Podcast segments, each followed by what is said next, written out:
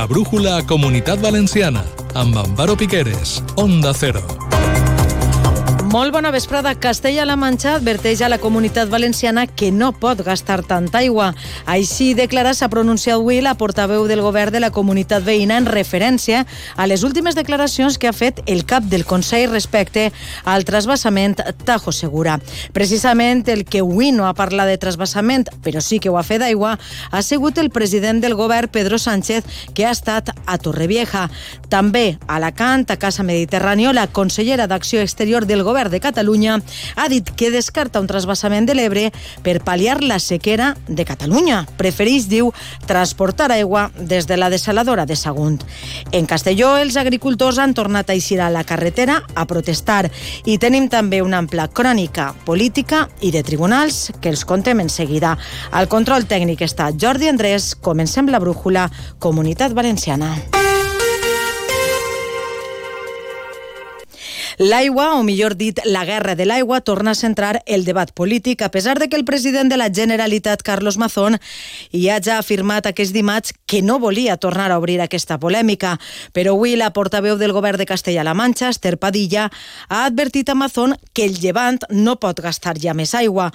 Padilla ha respost així a les declaracions en les que Mazón va parlar de criteris polítics en la reducció del trasbassament Tajo Segura. Igual el señor Mazón entiende mejor una expresión que ellos utilizaron mucho hace unos años y se la voy a recordar al señor Mazón. No pueden gastar tanto agua. Están regando por encima de sus posibilidades a costa de un río que se agota. Tienen que asumirlo y optar de una vez por todas por ese recurso que el Gobierno de España también implantó, como son las desaladoras.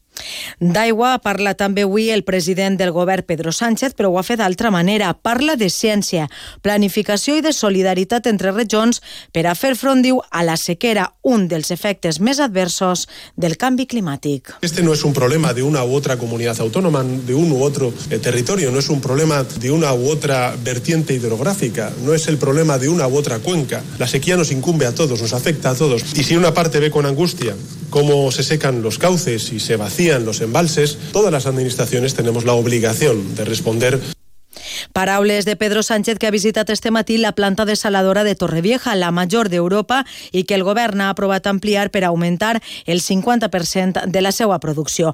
A més, eixa ampliació inclourà un parc fotovoltaic que permetrà, ha dit, que el preu de l'aigua desalada es reduïsca 4 cèntims per metre cúbic. El president del govern ha destacat la inversió de 5.000 milions d'euros entre 2022 i 2027 per a la modernització de regadius. I també respecte a la visita de Pedro Sánchez a Torrevieja aquest matí ha parlat Carlos Mazón, el president de la Generalitat, li ha retret que s'hagi atrevit a vindre a la comunitat i no parlar del trasbassament Tajo Segura. Quiero decir que es un error venir al sur de la provincia de Alicante y no decir ni una sola palabra del trasvase Tajo Segura. Quiero decir que es un error hablar de solidaridad cuando estamos mandando a través del trasvase más agua a Portugal de la que necesita. Cuando los españoles de Alicante, Murcia y Almería no tenemos la que nos corresponde, la que dicen los técnicos y la que necesitamos. Quiero decir que es un error hablar de planificación hidrológica en base exclusivamente a la desalinización. I també l'alcalde de Torrevieja, Eduardo Dolón, ha criticat la visita de Pedro Sánchez a esta desaladora en Falcon ha dit i sense pagar peatges. Dolón ha assenyalat que no ha pogut entrar a l'acte, ha lamentat que Pedro Sánchez no hagi dit absolutament res de diverses infraestructures reclamades pel municipi i s'hagi limitat a anunciar que farà més gran esta desaladora. I per si no hi ha prou ja diferents opinions respecte a l'aigua, el govern de Catalunya diu que descarta un trasbassament de l'Ebre per a pal·liar la sequera en aquesta regió. Prefereix transportar aigua des de la desaladora de Sagunt. La consellera d'Acció Exterior catalana, Meritxell Serret, ha dit a Alacant este matí que un trasbassament seria com repartir la misèria. Ho ha dit a Casa Mediterráneo Juan Carlos Fresneda. Sí, en ese contexto se ha referido a la alerta por sequía de Cataluña, donde abogan por la resiliencia para que cada comarca y cada cuenca sean autosuficientes. Por eso, ante una sequía puntual como esta, dice, un trasvase del Ebro no ayudaria cara al futuro. I si llavors l'Ebre també pateix, com que diu, distribueixes la misèria, per dir-ho així, d'aquí que creiem això, que la, el transvasament no és, la, no és una solució aquesta capacitat de resiliència de les diferents conques uh, hidrogràfiques. Con relación al traslado de agua desde Sagunta, ha dicho que es una medida por si acaso finalmente las nuevas desaladoras o infraestructuras que están acometiendo en Cataluña no fueran eh, suficientes. És una mesura que necessitem anticipar i estar preparats per si cal. Si arribem en un moment molt crític, sobretot l'àrea metropolitana, fer arribar aigua, ho hem de tenir no? preparat, ho hem de tenir anticipat i ho hem de tenir ben pactat. Precisamente esa macroregión mediterránea que lidera Cataluña y otras regiones europeas de o Francia pretende prevenir las sequías y los efectos derivados del cambio climático. I de l'aigua, les protestes dels llauradors que no cessen. Este matí un centenar de tractors han protagonitzat una marxa pels carrers de Castelló per a protestar per l'escàs suport del govern al sector primari. Denuncien lleis que no els condenen a la pobresa i a l'abandó del camp. Juanjo Tobar. Els agricultors han col·lapsat els principals carrers de la capital de la Plana i han ocasionat diverses interrupcions en el tràfic. Demanen eleccions en el camp i que les associacions no siguen esclaves de les subvencions. Víctor Viciedo. Eliminar toda subvención y financiación pública a las organizaciones agrarias. Su única financiación debe de ser la cota de sus afiliados.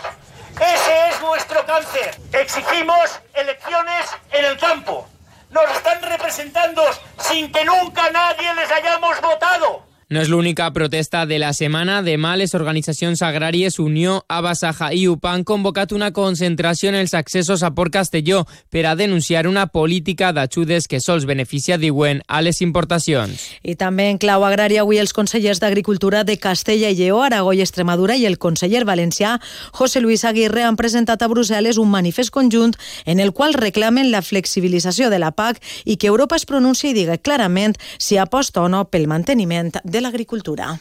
Reclamamos una PAC más acorde a la realidad agraria de nuestras explotaciones. En el documento se recogen propuestas de flexibilización de la PAC para facilitar su implantación en nuestras condiciones particulares. Europa tiene que decidir si quiere agricultores en, en Europa o no, si quiere ganaderos, si quiere pescadores, en definitiva, si quiere al sector primario. I el cas de les agressions i coaccions a periodistes i assistents a la manifestació del 9 d'octubre de 2017 a València acaba finalment amb un acord entre les parts per a 26 dels 28 acusats. Quasi tots han acceptat penes d'entre un i dos anys de presó. La vista de conformitat s'ha celebrat a l'Audiència de València i el juí per als dos acusats que no han acceptat l'acord es celebrarà a partir del 4 de març. Molts dels processats en esta causa pertanyien a la penya Jomus del València, ja desapareguda, i van acudir a la manifestació del 9 d'octubre després d'una crida per xarxes socials per a rebentar-la.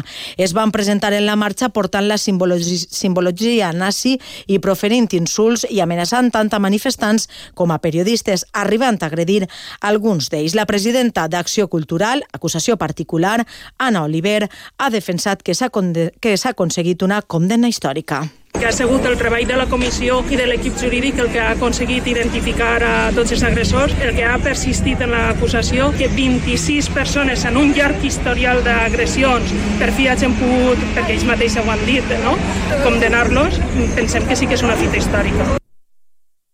I seguim en pàgina de tribunals la víctima dels abusos sexuals comesos per l'educador José Luis Eduardo Ramírez, que va estar casat amb l'ex vicepresidenta del Consell, Mònica Oltra, ha demanat al jutge que el seu agressor entre ja a la presó i que no accedisca a la petició de suspendre la pena fins que resolga el recurs davant del Tribunal Constitucional. En un escrit, l'abogada de la víctima, que era menor d'edat quan es van cometre els fets, lamenta l'actitud injusta, ha dit, del condemnat qui ha esperat en l'últim moment per a sol·licitar la suspensió de l'execució de la pena. I sàpiguen també que després de la polèmica en xarxes socials per uns vídeos que s'han fet virals en els quals, acompanyades pels seus, pels seus progenitors, es veu desfilar a un grup de menors disfressades amb llenceria eròtica, així com en algunes banderes LGTB, l'Ajuntament de Torrevieja ha hagut d'emetre un, un comunicat. Considera el consistori que els pares i mares de les xiquetes d'aquesta aquesta comparsa,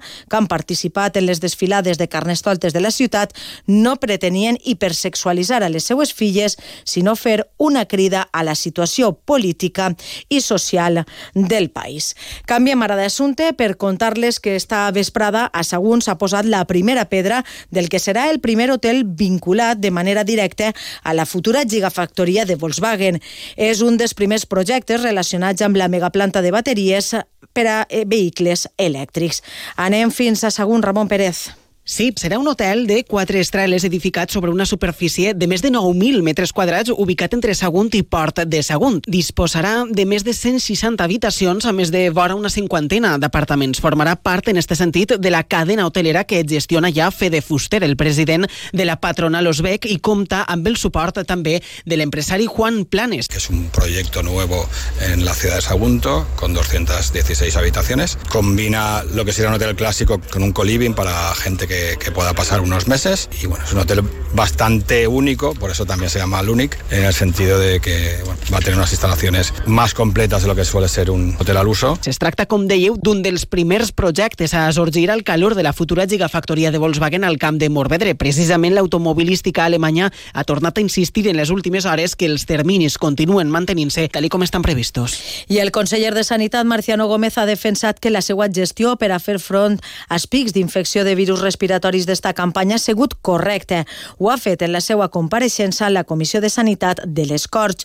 Gómez ha insistit que ni en la primera setmana de gener, quan es va arribar al pic i es va triplicar la incidència, es van registrar tensions en les UCIs. Ha defensat les mesures adoptades pel Consell. Acuérdense ustedes de la pandemia. Toda nuestra obsesión era tener camas de críticos. Pues esa es la obsesión cuando hay una triple edemia, no una epidemia como hay de gripe todos los años. El objetivo era destensionar, que la tensión no llegase a las, a las UCI. Y no se tensionaron las UCI. Miren, todo es mejorable, pero sientas orgullosos cuando nos tengamos que sentir de ser valencianos. Y sepamos reconocer que en algunas cosas nos hemos equivocado. Defensa del conseller de Sanitat que es va actuar amb rapidesa i eficiència. Això ho nega l'oposició. Escoltem a Rafa Simó, portaveu de Sanitat del PSPB, i a Carles Esteve, de Compromís. Crec, sincerament, el conseller que es va pillar el bou, que va actuar tard, que va actuar a rebufo, i que actuar tard significa no minimitzar danys i que reaccionar tard significa no haver actuat tot el bé que esperaven de vostès. Jo no vaig dir que ha sigut un fracàs, però la seva primera campanya de la grip ha sigut francament millorable i ha frenat avanços que havíem aconseguit, aconseguit en molts d'esforç en els dos governs anteriors.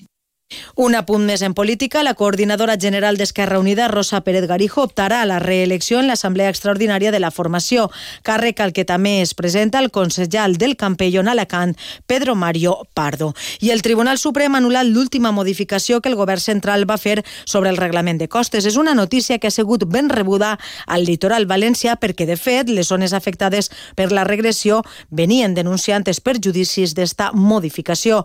Tornem a Sagunt, Ramon. Un exemple el trobem així al camp de Morvedre. Les platges del Mardà i de Canet d'en Berenguer venen patint ixa regressió sobre les seues costes des de fa ja prou de temps. El veïnat del Mardà denuncia que ixa modificació ara anul·lada posava en perill encara més els seus habitatges. Ho explica Amparo Peris, la seva presidenta. Esta modificación se hizo de forma abusiva, eliminando la consulta a la ciudadanía e imponiendo criterios dañinos y contrarios a los intereses de nuestras playas. El Estado podía confiscar una propiedad privada cuando llegara una sola ola. No és l'única notícia satisfactòria que ha rebut recentment el veïnat del litoral de Morvedre perquè en la seva última trobada Costes els va assegurar que el projecte de regeneració costanera podria avançar-se.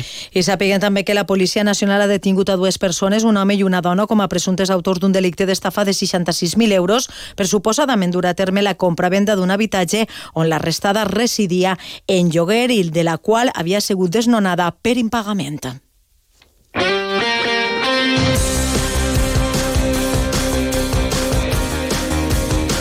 I coneguem ara quina és l'última hora de l'esport. Sergi López, bona vesprada. Què tal? Molt bona vesprada. Setmana marcada per la Copa del Rei, tant de bàsquet com de vòlei. Dijous juga València Bàsquet davant Gran Canària, divendres ho farà l'Alemany Conqueridor Valencià davant el Guaguas Canari. Però avui es compleix un any de l'arribada de Rubén Baraja com a entrenador del València. Reste a veure el València que va disfrutar com a jugador al que disfrutarà com a entrenador, tot i que entrenarà al València per a d'ell era un somni.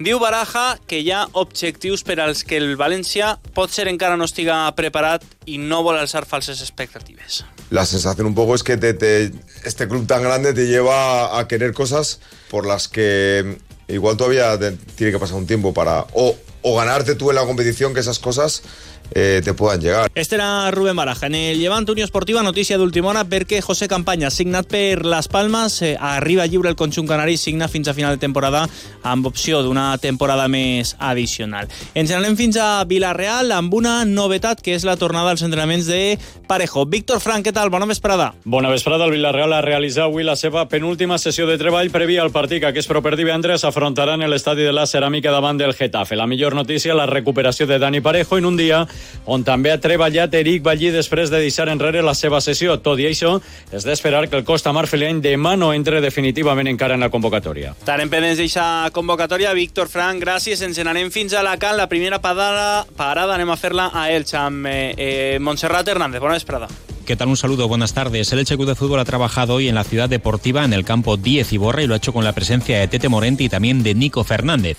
que ha llevado a cabo la primera sesión de trabajo de la semana y que estará disponible para el duelo del domingo ante el Eibar. También recordar que la afición del Elche ha agotado las 780 localidades para el duelo de la semana que viene a domicilio en el campo del Cartagena. Por su parte, el Eldense ha regresado esta tarde a los entrenamientos, sigue manteniendo las dudas de los delanteros Mario Soberón y Florin Andone, mientras que el Atigo Club Balomano Elche el sábado por la tarde en el Esperanza la recibirá al colista de la categoría. Lo hará sabiendo el resultado del Málaga que juega hoy jornada adelantada y que en caso de ganar se colocará líder provisional de la categoría. Gràcies, Montserrate. Ens n'anem a a la capital de la província, per a parlar David Esteve, que ha tingut avui convidada. David Esteve, bona vesprada. Hola, buenas tardes. Violeta Trives, presidenta del Consejo Social del Hércules, ha sido la invitada de las tertulias que cada semana organiza Onda Cero Alicante en el restaurante Petit Metré. Violeta Trives espera ser el nexo de unión entre la afición y el club. Por eso tiene en marcha varias iniciativas para poder encauzar una relación que ha estado deteriorada durante muchas temporadas. Gràcies, David. L'actualitat esportiva que ve marcada, com te deia a l'inici, per eixa Copa del Rei, que disputen tant l'Elemant Conqueridor València com València Bàsquet. Demà arranca la Copa per als de Àlex Mumbro. Estarem pendents. Gràcies, Sergi. Gràcies, adeu. En quant a l'oratge, per a demà dijous, el poc nuvolós pel matí augmentant a nuvolós de vesprada i també amb possibilitat de precipitacions febles a l'interior, sense descartar de manera aïllada en la resta. Temperatures mínimes que aniran en ascens i màximes que registraran pocs canvis.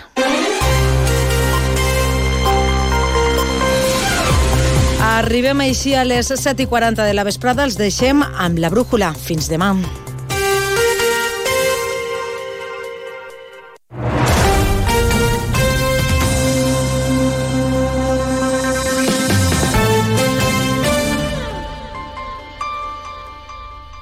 Onda Cero Valencia,